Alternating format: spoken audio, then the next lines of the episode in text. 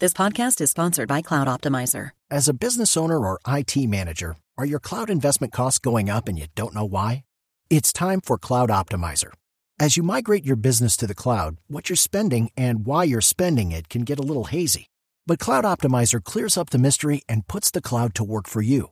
Cloud Optimizer starts by analyzing usage patterns, right sizing resources, leveraging discounts you may not be aware of, implementing automation, and much more. And by reducing unnecessary expenses and maximizing performance, Cloud Optimizer guarantees you a savings of five times what you spend for their service. As you utilize cloud based services more and more, you don't have to lose sight or control of your spend. You can stay agile, streamline your costs, and optimize your performance, plus save significant money with Cloud Optimizer. Make the cloud work for you with Cloud Optimizer. Get a free assessment and find out how much you can save by going to cloudoptimizer.com. Go to cloudoptimizer.com for your free assessment. That's cloudoptimizer.com. Días, buenos días para todos los oyentes de Blue Radio. A esta hora el ojo de la noche se encuentra en el occidente de Bogotá.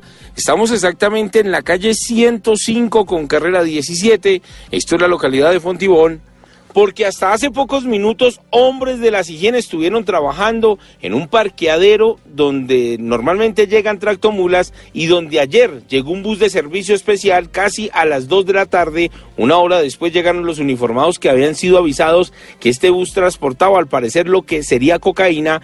Llegaron, inspeccionaron, encontraron efectivamente muchas panelas, al parecer de clorhidrato de cocaína. Lo cierto es que hasta esta madrugada estuvieron trabajando, no hay personas capturadas pero se especula, se dice que al parecer este bus iba fuera del territorio nacional y que prácticamente ya lo tenían cargado de droga. Estamos a la espera de los uniformados de la SIGIN que llegaron hasta este punto de la localidad de Fontibón.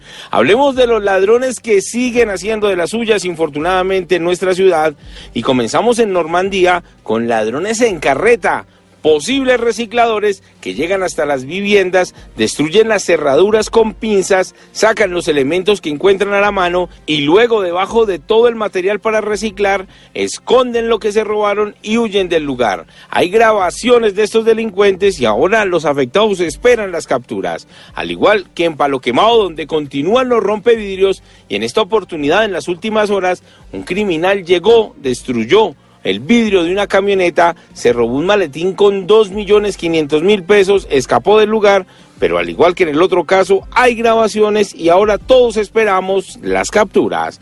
Eduard Porras, Blue Radio.